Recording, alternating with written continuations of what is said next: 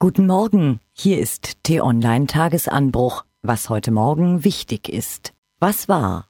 Wenn es die vielbeschworene heiße Phase des Wahlkampfs überhaupt gibt, dann hat sie jetzt begonnen. Vielleicht am spannendsten ist dabei der Kampf um Platz 3. FDP und Grüne haben auf ihren Parteitagen am Wochenende keinen Zweifel daran gelassen, dass diese den Kampf gewinnen wollen und heftig gegeneinander ausgeteilt.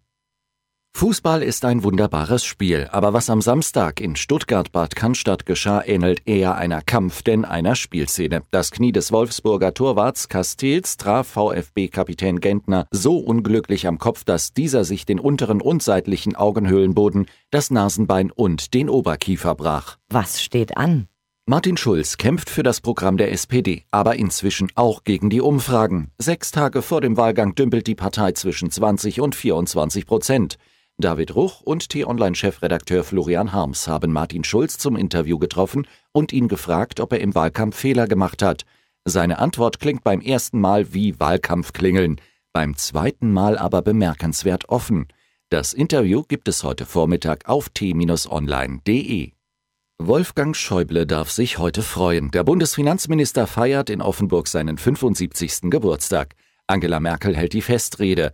Anregender dürften aber Schäubles Dankesworte werden. Er ist ein hervorragender Redner, der sich durch Witz, Sarkasmus und analytische Schärfe auszeichnet. Was lesen? Nach dem jüngsten Raketentest Nordkoreas stellt sich die Frage, was nützen die verschärften Sanktionen des UNO-Sicherheitsrates gegen den nordkoreanischen Diktator überhaupt? Drei Experten erklären auf t-online.de, wie man Kim Jong-un doch noch stoppen könnte.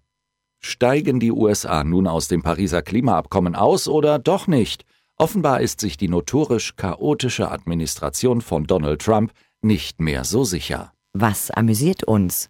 Ihr habt es vielleicht schon gesehen, aber wenn nicht, dann solltet ihr es sehen. Der Betreiber einer sehr großen Modelleisenbahn in einer sehr schönen Hamburger Speicherstadt hat ein sehr politisches Video gedreht.